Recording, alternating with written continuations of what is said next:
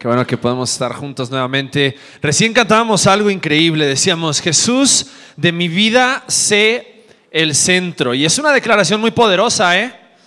Es una declaración también, este, que te hace responsable. Hoy vamos a ver un mensaje muy especial en Santiago capítulo 5. Y quiero decirles que la palabra del Señor para ustedes y para nosotros y para todos es dura. Así que prepárense. ¿Ok? Vamos a orar, vamos a pedir la guía de Dios en este momento porque necesitamos que Él ablande nuestros corazones para que toda pedrada caiga en blandito. Señor, te damos gracias por esta mañana, por este mediodía que podemos estar juntos. Gracias, Padre, porque, Señor, tú eres real. Eres, estás vivo y, y estás con nosotros en este momento. Sabemos que tu presencia en tu presencia hay plenitud de gozo, dice tu palabra, y, estamos gozosos sabiendo de que tú estás aquí, sabiendo, Señor, de que tú te glorificas en medio de la alabanza de tu pueblo y es hermoso eh, cantarte, alabarte, adorarte, Señor, y, cada una de las cosas que hemos declarado eh, esta mañana, este mediodía, Señor, son para, para reconocer lo que tú eres y lo que has hecho en nuestras vidas. Por eso, Señor, también en este momento queremos pedirte que que hables a nuestros corazones, hables a nuestras vidas. Te necesitamos, necesitamos escuchar tu voz, necesitamos ser transformados por tu espíritu. Eh, ablanda, Señor, nuestros corazones, eh, quebranta, Señor, nuestros corazones en esta mañana porque queremos ser obedientes a ti. Te lo pedimos en el nombre de Cristo Jesús. Amén. Amén. Ok, eh, terminamos, vamos a cerrar hoy nuestra serie de Santiago Cristianos Verdaderos. Y hemos estado hablando acerca de muchas cosas importantes de lo que implica ser un verdadero cristiano. Comenzamos hablando en el capítulo 1 acerca de las pruebas, acerca de la tentación, acerca de la paciencia. Estuvimos hablando acerca de la importancia de ser obedientes a la palabra y no tan solamente oidores, tenemos que ser hacedores de la palabra. Después hablamos acerca de la lengua, estuvimos hablando acerca del mundo, estuvimos hablando acerca de muchos temas muy importantes, acerca de lo que realmente significa ser un cristiano. Porque ser un cristiano es más que una religión. Las religiones no te salvan. Ser un seguidor de Jesucristo, creer en Cristo Jesús como tu Salvador personal, eso sí salva. En eso está puesta nuestra esperanza. Y ser un cristiano significa identificarme, asociarme con el mensaje de Jesús. Identificarme con lo que Dios enseña en su palabra. Y al, estudiar cada uno de estos temas de cristianos verdaderos, para mí ha sido un desafío mirarme a la luz de la palabra de Dios y decir, bueno Dios, eh, quiero que evalúes mi cristianismo. ¿no? Evalúa qué tan real es mi cristianismo. ¿Qué tan real puede ser que yo me haga llamar un seguidor de Jesús y que realmente me identifique como una persona que camina como Jesús? Porque muchas veces podemos hablar acerca de, ah, sí, qué bonito ser cristiano, qué bonito venir a la iglesia, qué bonito leer la Biblia, pero qué tan congruente es nuestra vida con lo que nosotros creemos y con lo que nosotros somos y hacemos. Y es ahí donde, donde está esa lucha en nuestras vidas acerca de ser cristianos verdaderos, cristianos reales, cristianos que no son doble cara. Y vamos a estar hablando acerca de un tema muy, muy, muy especial. Y vamos a estar hablando acerca de que un cristiano verdadero tiene una perspectiva divina. Un cristiano verdadero tiene una perspectiva divina.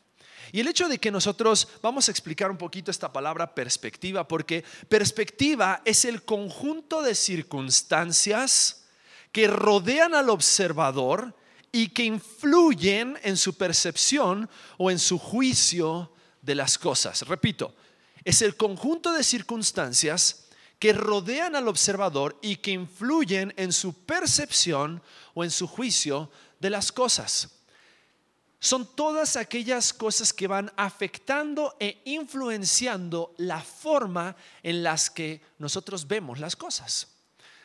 Por decir, unos lentes de aumento cambian tu perspectiva de las cosas, ¿no? Si a lo mejor, no sé, eres como algunos que tienen 3, 4 grados de aumento. Si no usas tus lentes, ¿qué pasa? Vas topándote con todo, ¿no? O sea, y, necesitas los lentes. Y cuando te pones los lentes, ¿qué hacen los lentes? influencian tu forma de ver las cosas, afectan tu forma de ver las cosas. Es exactamente de lo cual Santiago va a hablar en el capítulo 5. Cada vez que nosotros somos influenciados por Dios, nuestra perspectiva de ver las cosas tiene que ser diferente. Nuestra forma de ver la vida cristiana tiene que ser diferente. Y comienza Santiago capítulo 5 hablando acerca de un tema muy especial, pero antes que eso, mira lo que dice Romanos capítulo 12, versículo 2. Romanos 12, 2 dice, no os conforméis a qué? A este siglo, sino transformaos por medio de la renovación de vuestro entendimiento. ¿Sabe lo que está diciendo aquí el escritor de Romanos? Está diciendo, no dejes que este siglo, no dejes que este sistema cambie tu perspectiva de ver las cosas. Que sea Dios el que transforme tu perspectiva acerca de todo lo que tú ves. Porque sin Cristo nosotros venimos preprogramados con una perspectiva caída, con una perspectiva pecaminosa, con una forma influenciada por el sistema de este mundo para ver las cosas a su manera. Pero en Cristo, un cristiano verdadero permite que la palabra de Dios y su espíritu influencien la forma en la cual nosotros vemos todo.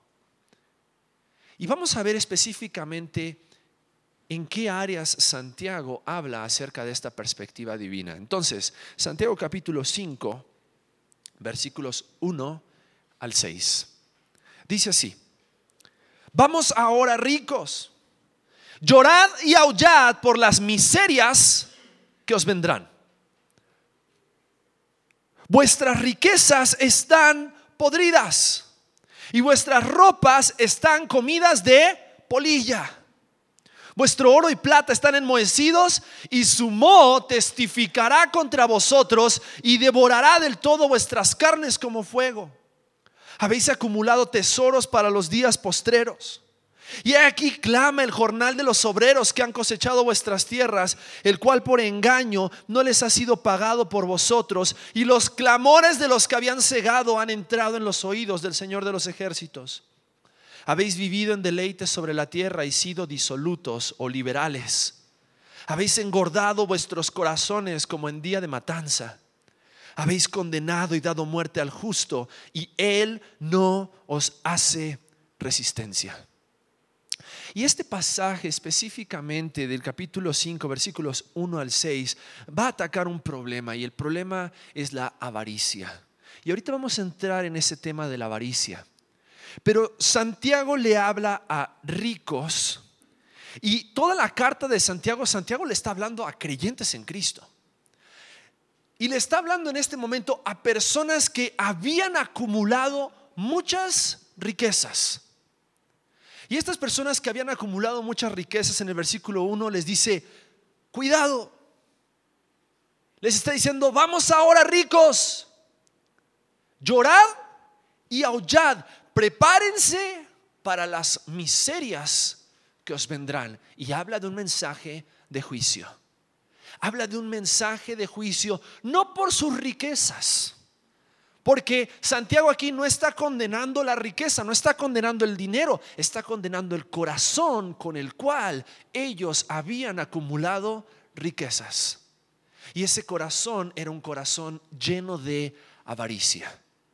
Y vamos a explicar qué significa la avaricia, qué es la avaricia. Pero para poder contrastar la avaricia, lo primero que tenemos que ver acerca de la perspectiva divina es que la perspectiva divina hace que des con generosidad. Cuando tu carne o la naturaleza o el sistema de este mundo te influencia para que seas avaro. Y vamos a ver qué es esto de avaricia, porque avaricia es el afán de poseer muchas riquezas por el solo placer de atesorarlas sin compartirlas con nadie. Avaricia, repito, es el afán de poseer muchas riquezas por el solo placer de atesorarlas sin compartirlas con nadie. Por lo tanto, lo contrario a la avaricia es la generosidad. Y la generosidad es el hábito de dar o compartir con las demás personas. Y vamos a ver cómo Dios recompensa la generosidad, pero cómo Dios también aborrece la avaricia. Y la avaricia tiene que ver con una cuestión del corazón, no tiene que ver con cuánto pesa tu billetera. La avaricia tiene que ver con qué tanto amas el dinero y las posesiones materiales contra qué tanto amas a Dios y a tu prójimo. Y vamos a ver cómo Santiago, increíble, porque les habla a estas personas cómo la avaricia había controlado por completo su corazón y sus mentes. Versículo 2 dice, vuestras riquezas están podridas y vuestras ropas están comidas de polilla, vuestro oro y plata está enmohecido. No sé cuántos de ustedes algún momento han coleccionado monedas. Pero cuando tú coleccionas monedas y las monedas no las estás tocando, no las estás usando, nada más las tienes guardadas, ¿qué pasa? Se van ensuciando, ¿no? Parece que se van llenando como de sarro, como de moho, se van, se van, se van ensuciando. Y dice, tus riquezas están enmohecidas. O sea, has acumulado cosas, bienes, dinero que ni siquiera usas. Y no solo eso, sino que interesante que habla acerca de la ropa. Mujeres con closets gigantescos. Dice, habla acerca de la ropa, dice, su ropa está siendo comida por la polilla. ¿Sabes que las polillas generalmente se alimentan de la ropa, del tejido textil, pero las, las polillas viven en lugares donde generalmente están encerrados, ¿no? Cuartos encerrados, closets encerrados, donde hay mucha humedad, donde hay mucho... Y dice, tus riquezas se enmohecen y tu ropa es comida de la polilla. algo interesante es que estos ricos habían acumulado tantas riquezas que ni siquiera se habían dado cuenta que sus riquezas estaban pudriendo, que sus ropas estaban siendo comidas por la polilla. ¿Alguna vez has encontrado alguna camisa favorita o ropa favorita comida por la polilla? Y dices, me voy a poner esta playera y te la pones y tienes un ojo, un agujero así terrible. Y dices, oh no. Y a lo mejor la habías dejado ahí por mucho tiempo. Las abuelitas utilizan naftalina, ¿no? Y algunas no tan abuelitas también. Sus casas huelen a naftalina. Y para evitar que la polilla se coma la ropa, para evitar que que esos animalitos invadan tu closet. Pero es increíble que los ricos, dice, ni se habían dado cuenta. Ni se habían dado cuenta. Habían acumulado tantas cosas que ni cuenta se habían dado. Porque su corazón estaba afanado por conseguir más, más, más, más. Tal vez tú dices, qué mensaje para los ricos. Que no acumulen riquezas. Ahora, esa es la avaricia activa el que acumula riquezas, pero también hay una avaricia pasiva o una avaricia oculta. Porque avaricia no solamente es el que quiere tener más, sino que avaricia es el que no quiere tener menos.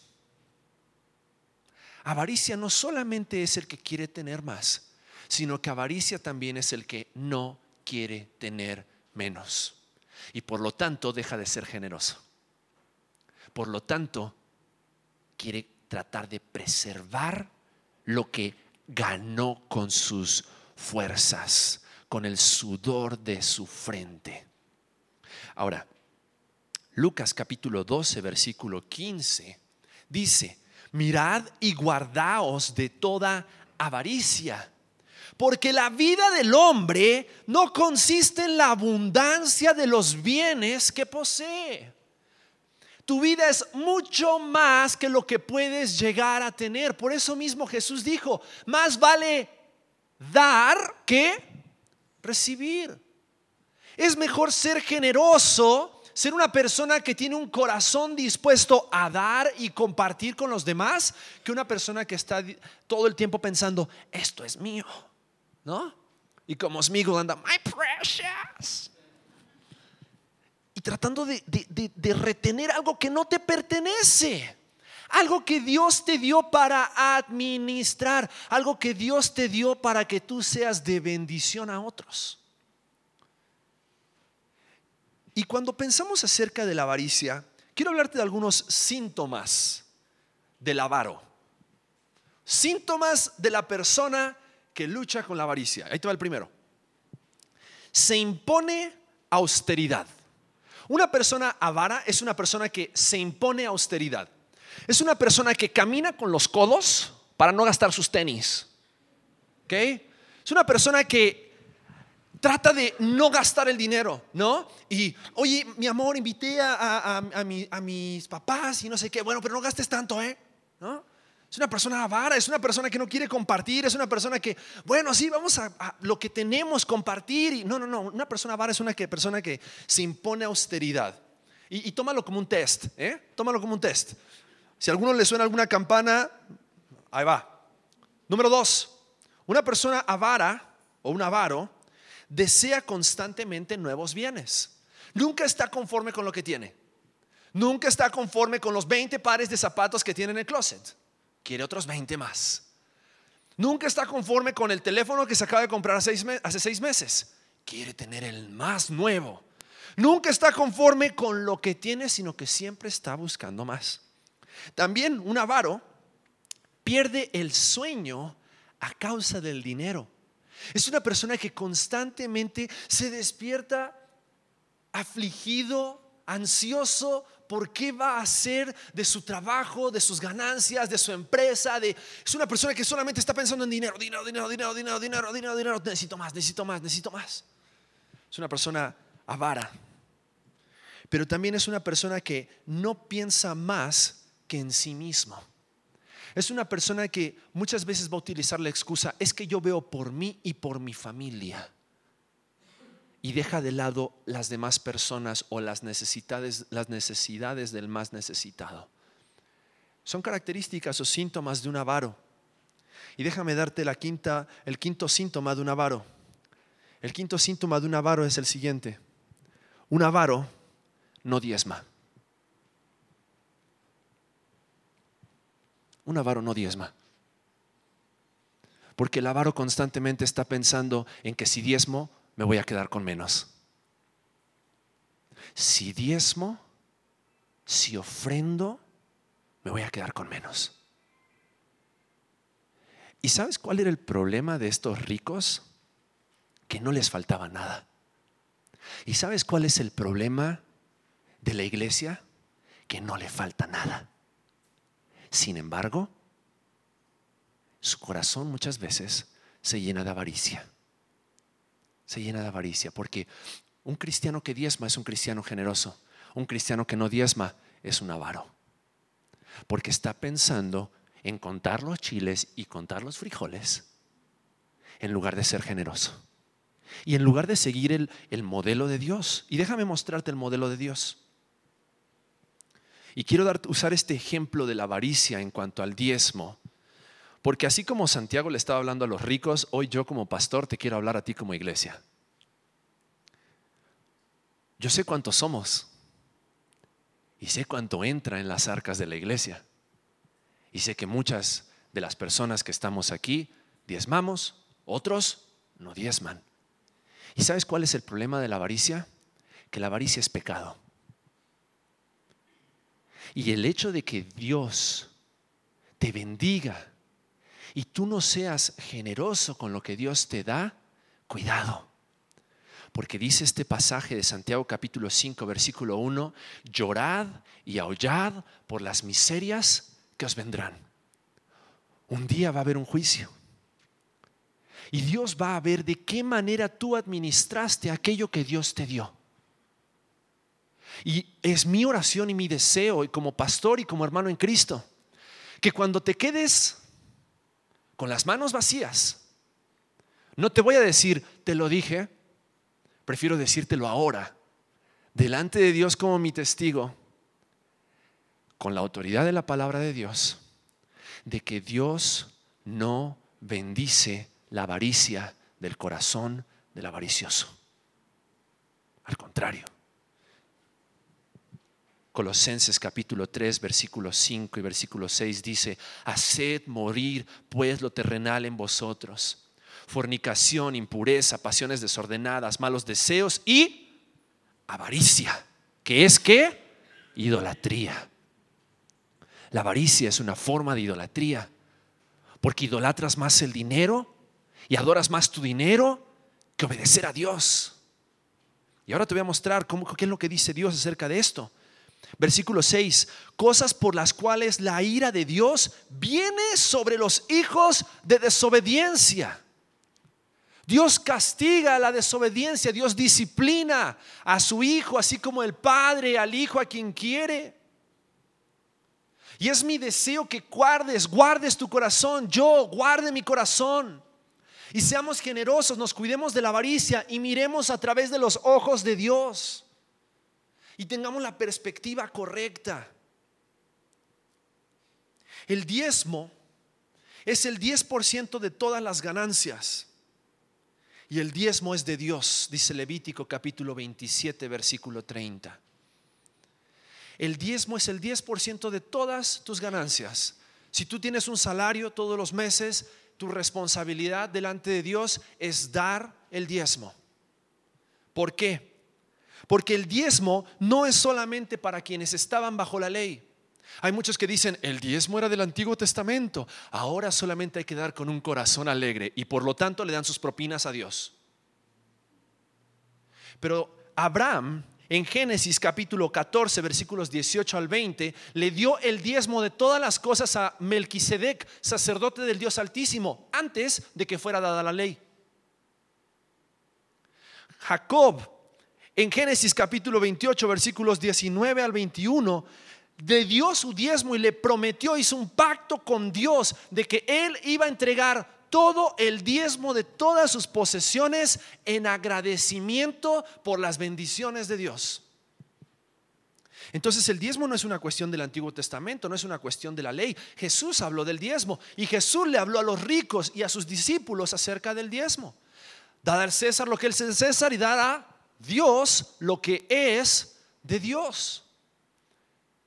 Hebreos habla acerca del diezmo. El Nuevo Testamento está lleno de, de enseñanzas acerca del el diezmo y de la generosidad de nuestro corazón. Pero ¿sabes cuál es el problema? Y aquí es donde yo sé que a algunos en este momento les está haciendo cortocircuito el sistema operativo, está pantalla azul, pantalla azul, pantalla azul, está hablando acerca de dinero, dinero, dinero, dinero. El problema es que nos cuesta que nos hablen acerca del dinero y acerca del diezmo porque somos avaros. Porque somos avaros. Cuando no estamos dispuestos a entregarle a Dios lo que a Él le pertenece, cuando no estamos dispuestos a darle a aquellos que están más necesitados, cuando escuchamos acerca de una familia que tiene frío y como dice Santiago, les decimos, ve y tápate en lugar de buscar suplir la necesidad. El diezmo es lo que Dios designó para sustentar a los sacerdotes en el Antiguo Testamento y a los pastores de la iglesia y la iglesia en el Nuevo Testamento. Números capítulo 18, versículos 21 al 26 y 1 Corintios capítulo 9, versículo 1 al 16. Y doy tantas gracias a Dios y gloria a Dios de que como pastor yo me puedo dedicar de tiempo completo a servir aquí en la iglesia, a trabajar para ustedes en la iglesia.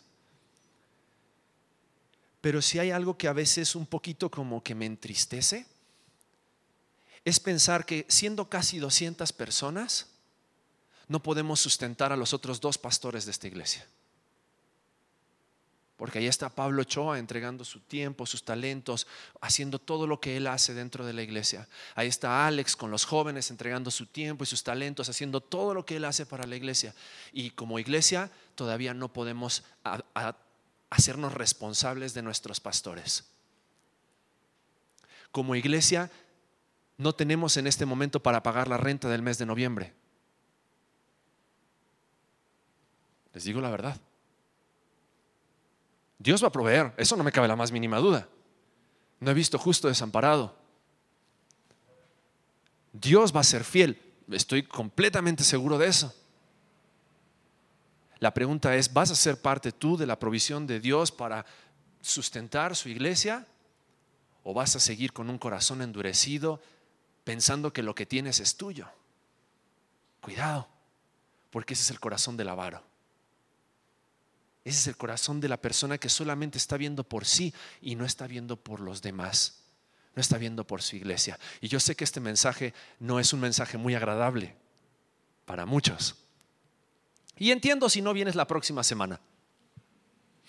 No te juzgaré, pero sabré por qué no viniste. Y es lo que Santiago le estaba diciendo aquí a los creyentes, le estaba diciendo, hey, aguas, no se les escape la tortuga. Si ustedes son personas avariciosas, ¿cómo pueden esperar la bendición de Dios en sus vidas? Porque mismo Mateo capítulo 6 versículo 24 dice, ninguno puede servir a dos señores porque o aborrecerá al uno y amará al otro, o estimará al uno y menospreciará al otro. No podéis servir a Dios y a las riquezas. Y riquezas no es tener un millón de dólares en el banco riquezas y cuando está hablando acerca de amar las riquezas, está hablando acerca de poner tu corazón en las riquezas en lugar de poner tu corazón en obedecer a Dios. Y es el peor de todos los males, el amor al dinero. Y por eso nos cuesta tanto que nos digan acerca de eso. Nos hablen acerca de eso. Y por eso nos cuesta a nosotros también como pastores, y ahorita me están temblando las piernas de decírtelo a ti. No porque tenga miedo de que no vamos a poder pagar el próximo mes la renta del local. Yo sé que Dios va a proveer, pero temo por tu vida.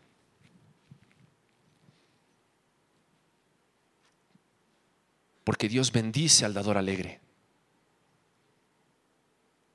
pero al avaricioso vendrá juicio.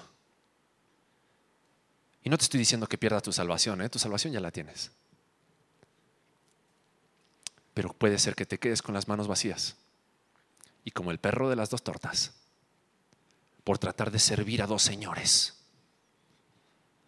Y, Santiago le estaba diciendo aquí, aguas, aguas, aguas, no pueden servir a las riquezas y servir a Dios, no, no se pueden las dos cosas, no se pueden las dos cosas. Y yo sé que en esta iglesia hay personas que con amor son generosas y dan y, ofrendan aún más allá de sus fuerzas. Yo sé que hay muchas madres solteras en esta iglesia que diezman y que son fieles en sus ofrendas y aún apoyan a otras personas, a otras familias que están de bajos recursos. Yo sé que hay gente generosa en esta iglesia y doy gloria a Dios por sus vidas. Pero también oro, oro, como dice también Corintios capítulo 9, versículo 5 que entiendas que esto no es una imposición humana, sino que esto es la voluntad de Dios para tu vida. Que aprendas a dar, que aprendas a ser generoso y que no acumules. ¿Por qué? Porque dice, un día el mo testificará en contra tuya. Qué interesante, ¿no? Qué interesante. Que un día que tus propias riquezas van a testificar en contra tuyo aquellos bienes que recibiste, aquel tiempo que recibiste, aquellos talentos que recibiste, aquellos dones que recibiste, van a testificar en contra tuyo por no haberlos usado para la gloria de Dios, por no haber sido fiel. No más voy a hablar de dinero. La perspectiva divina hace que des generosamente. La perspectiva divina hace que no te aferres a lo que tienes, sino que estés dispuesto a dar. Que estés dispuesto a decir, Dios, así como tú me me trajiste bendición, estoy dispuesto a bendecir a otros. Estoy dispuesto a dar. Jehová dio, Jehová quitó, sea el nombre de Jehová bendito, dijo Job. Porque dice este pasaje que leímos recién, eh, la vida es mucho más que las riquezas. Primera Timoteo capítulo 6, versículos 6 al 11 dice, gran ganancia es la piedad acompañada de contentamiento, satisfacción, porque nada hemos traído a este mundo y sin duda nada podremos sacar, nada. Lo único que es eterno son las almas de las personas, Dios y su palabra. Nada más, nada más. La perspectiva divina entonces hace que des generosamente, pero después versículos 7 al 12 de Santiago capítulo 5, volvemos a Santiago, la perspectiva divina hace que perseveres con paciencia. Mira lo que dice versículos 7 al 12. Por tanto, hermanos, tened paciencia hasta la venida del Señor. Mirad cómo el labrador espera el precioso fruto de la tierra, aguardando con paciencia hasta que reciba la lluvia temprana y la tardía. Tened también vosotros paciencia y afirmad vuestros corazones. Acuérdense que le está hablando a gente que está siendo perseguida, gente que había sido echada de sus casas, de sus familias. Y les dice, sean pacientes, afirmen sus corazones, porque la venida del Señor está cerca. Y les está diciendo, sean pacientes, perseveren, sean fieles. ¿Por qué? Porque Cristo viene. Cristo viene pronto y con Cristo viene su recompensa. Santiago capítulo 1, versículo 12 dice, bienaventurado el varón que soporta la tentación, porque cuando haya resistido la prueba recibirá la corona de vida que Dios ha prometido a los que le aman. Y le está diciendo, sean pacientes. Sé paciente, ese dolor que sientes, ese sufrimiento por el que estás pasando, esas circunstancias adversas, esos problemas matrimoniales, esos problemas con tus hijos, esos problemas económicos, son temporales. Cristo viene y por la eternidad estaremos con Él. Y por la eternidad dice que Él secará cada lágrima de nuestros ojos. Y en el cielo no habrá más llanto, no habrá más dolor Cristo viene pronto. Y les dice, sean pacientes. Hermanos, dice versículo 9 de capítulo 5, no os quejéis unos contra otros, porque para que no seáis condenados. He aquí el juez está delante de la puerta. Hermanos míos, tomad como ejemplo de aflicción y de paciencia a los profetas que hablaron en nombre del Señor. Dice, ¿se acuerdan de los profetas? ¿Saben quién los pelaba? Nadie. Muchas veces leemos de Jeremías, Isaías y los profetas de Dios. ¿Sabes cuál es el trabajo de los profetas? Decirle a la gente lo que no quería escuchar. Hola. ¿Te suena familiar? Y dice, acuérdense de los profetas, cuántos sufrían en sus corazones porque conocían la verdad de Dios, la compartían y la gente que hacía. Chido por ti. Se acuérdense de la aflicción de los profetas. Pero versículo 11, he aquí tenemos por bienaventurados, benditos, más que felices a los que sufren. Habéis oído de la paciencia de Job y habéis visto el fin del Señor, que el Señor es muy misericordioso y compasivo. Pero sobre todo, hermanos míos, no juréis ni por el cielo, ni por la tierra, ni por ningún otro juramento, sino que vuestro sí sea sí y vuestro no sea no, para que no caigáis en condenación. Y lo que está diciendo aquí Santiago es, no permitas que tu confianza o tu tranquilidad esté puesta en las situaciones en las cuales estás, que tu confianza y tu tranquilidad esté puesta en la persona de Cristo. Y en que Cristo vuelve pronto por su iglesia. Amén. Y con él su recompensa. Por eso dice, no jures, no prometas, que no encuentres en eso tu seguridad. Que tu seguridad y tu perseverancia esté puesta en la paciencia de que Cristo viene. La perspectiva divina hace que des generosamente, la perspectiva divina hace que perseveres con paciencia, la perspectiva divina hace que vivas en dependencia de Dios. Santiago 5, versículos 13 al 18 dice, ¿está alguno entre vosotros afligido? Llame al 01800. No. ¿Qué dice? Haga oración. Es que no puedo dormir en todos los problemas y todas las... Ponte a orar, vas a ver cómo te quedas dormido bien rápido. ¿Está alguno entre vosotros afligido? Haga oración. ¿Está alguno alegre? Cante alabanzas. ¿Está alguno enfermo entre vosotros? Llame a los ancianos de la iglesia y oren por él, ungiéndole con aceite en el nombre del Señor. Y la oración de fe salvará al enfermo y el Señor lo levantará y si hubiere cometido pecados, le serán perdonados. No dice, y el don de sanidad salvará al enfermo. ¿Qué dice? La oración de fe. La oración de fe. Confesaos vuestras ofensas unos a otros y orad unos por otros para que seáis sanados. La oración eficaz del justo puede mucho. Cuando nos ponemos los anteojos de Dios y permitimos que su palabra influencie nuestra visión acerca de las cosas, entendemos de que las montañas son grandes, los valles son profundos, el mar es muy profundo, pero en oración de rodillas somos más altos. Y podemos confiar que lo que dice aquí la palabra, que la oración de fe salvará al enfermo y el Señor lo levantará. Y si hubiere cometido pecados, le serán perdonados.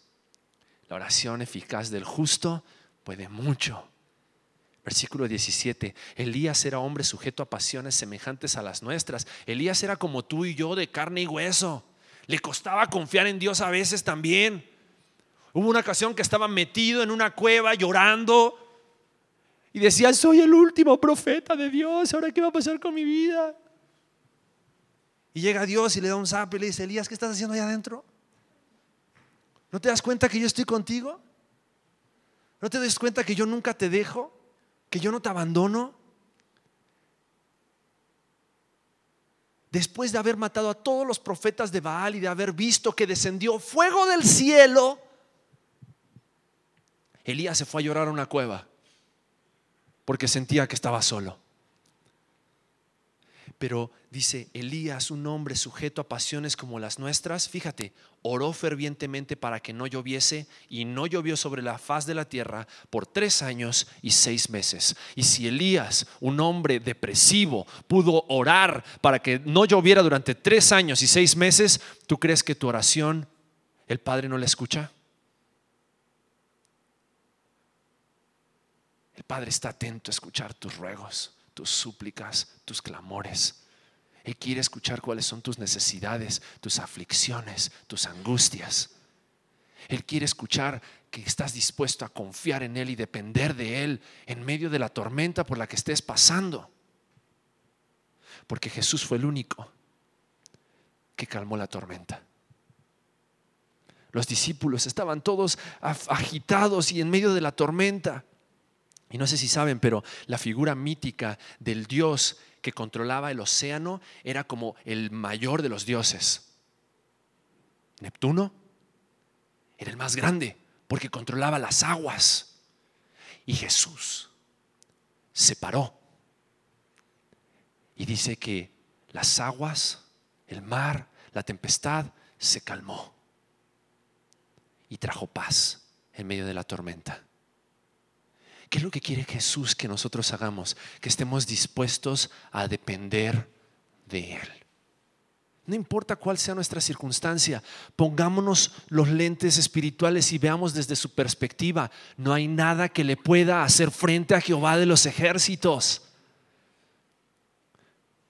Nuestro Dios, el Dios altísimo, omnipotente, omnipresente, omnisciente, omnitodo, como dijo alguien el otro día, es nuestro Dios. Y Él quiere que confiemos y dependamos de Él. La perspectiva divina hace que vivas en dependencia. Y para terminar, la perspectiva divina hace que te entregues con compasión. Santiago capítulo 5 versículos 19 al 21 dice, hermanos, si alguno entre vosotros se ha extraviado de la verdad y alguno le hace volver, sepa que el que le haga volver al pecador del error de su camino, salvará de muerte un alma y cubrirá multitud de pecados. Compasión. Compasión por el perdido que está sin Cristo. Compasión por el que, es que me cuesta tanto testificar, te cuesta tanto testificar, pero esa persona se está yendo condenada al infierno. ¿Qué prefieres? Es que me cuesta confrontar, no soy una persona que confronte. Bueno, ¿qué prefieres? Que esa persona se hunda en su pecado y después venga la disciplina de Dios por su pecado o confrontarlo en amor, con compasión en tu corazón y traer de vuelta a un hermano que está perdido. Por eso Santiago dice, una persona que está dispuesta a ir y buscar al que está perdido en el error, en su pecado, es un cristiano verdadero. Es un cristiano que se ha puesto los anteojos de Dios y que ve las cosas influenciadas por la perspectiva de Dios. Y por lo tanto las demás personas pueden ver en él a Cristo.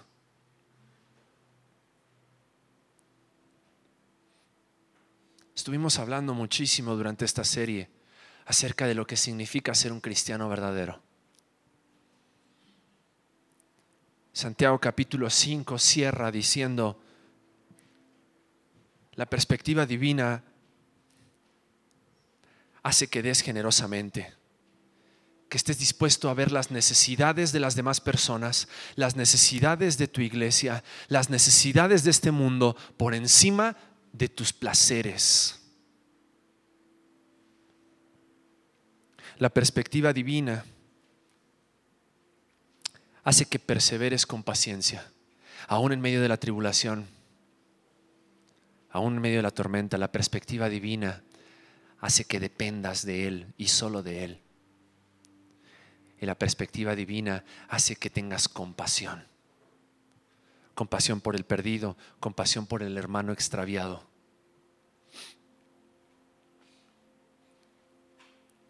Y si hay una razón por la cual cada domingo estoy dispuesto a pararme aquí y sudar como nunca sudo en ningún otro lugar, es porque deseo que cada uno de nosotros, cada una de las personas que están en este lugar, estemos dispuestos a vivir nuestra fe de esta manera, como cristianos verdaderos. Porque no estoy aquí para decirte lo que quieres escuchar. Dios me ha puesto aquí para decirte lo que Dios quiere que escuches. Y repito, entiendo si algunos deciden no volver a conexión vertical. No se preocupen, oraré por ustedes. Pero si quieres ser un cristiano verdadero, sométete a la palabra. Obedece la palabra. Obedece lo que Dios dice aquí. Porque vendrá juicio en un juicio para condenación. Tu salvación no la pierdes. Pero vendrá juicio donde tus dones, tus talentos, tus riquezas o tus bienes testificarán en contra tuya o a favor tuyo acerca de lo que hiciste con aquello que Dios te dio si estuviste dispuesto a decir, Dios, yo quiero ser un cristiano real, no quiero ser un cristiano a medias, quiero ser un cristiano real que transmita tu mensaje de una manera clara y que vean a Cristo en mí, porque controlo mi lengua, porque soporto la prueba, porque huyo de la tentación, porque vivo la palabra, soy un hacedor de la palabra y no tan solamente un oidor, porque no soy amigo del mundo, soy amigo de Dios. Y porque me he puesto la perspectiva tuya para ver a este mundo, ver las riquezas, ver las personas, ver las pruebas, ver las circunstancias de una manera completamente diferente. Quiero ser un cristiano verdadero. Quiero ser un cristiano verdadero. Cierra tus ojos, vamos a orar.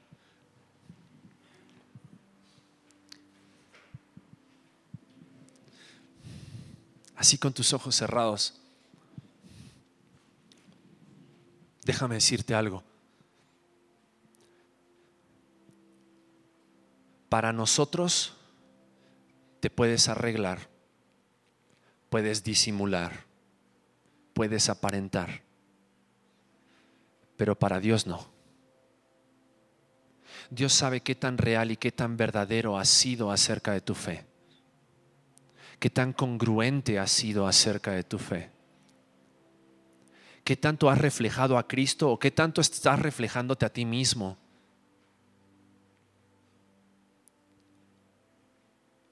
Es momento de decir basta.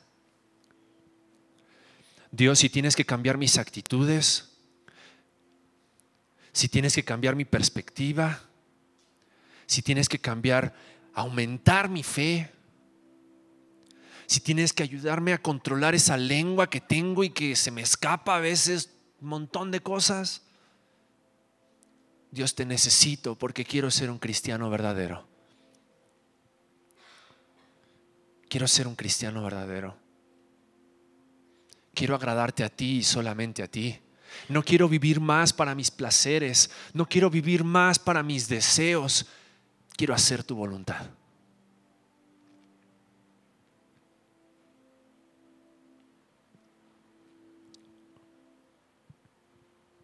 Dios,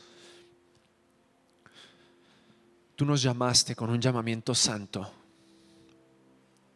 Aún en medio de nuestros pecados, tú viste en nosotros con ojos de amor y compasión ovejas perdidas, descarriadas sin un pastor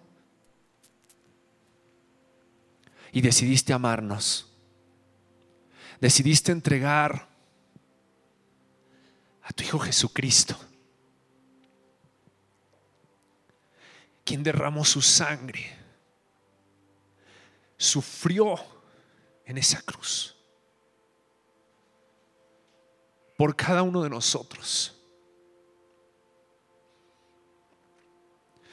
que no merecíamos ese sacrificio, que no merecíamos ese amor.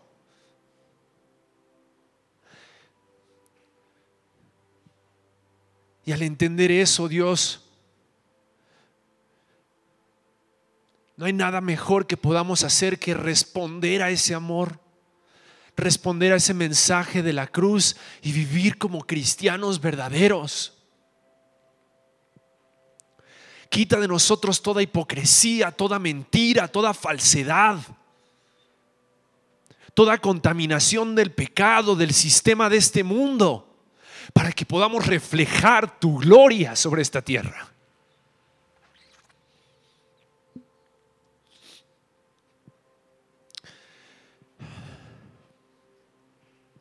Padre, oro por esta tu iglesia.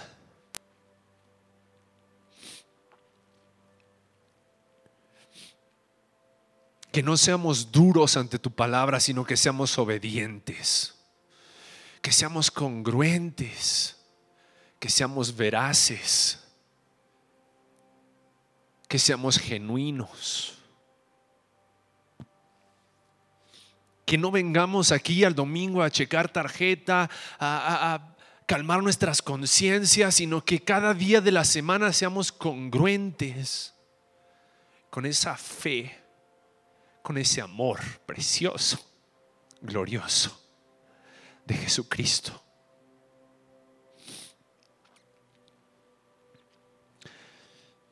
Sabemos que tú eres Dios y tú nos sostienes. Tú eres fiel, nunca nos fallas. Pero Padre, que podamos ser obedientes que podamos responder en obediencia y en fidelidad a ti, Dios. Te glorifiquemos como cristianos verdaderos. Es en el nombre precioso de Cristo Jesús que oramos. Amén.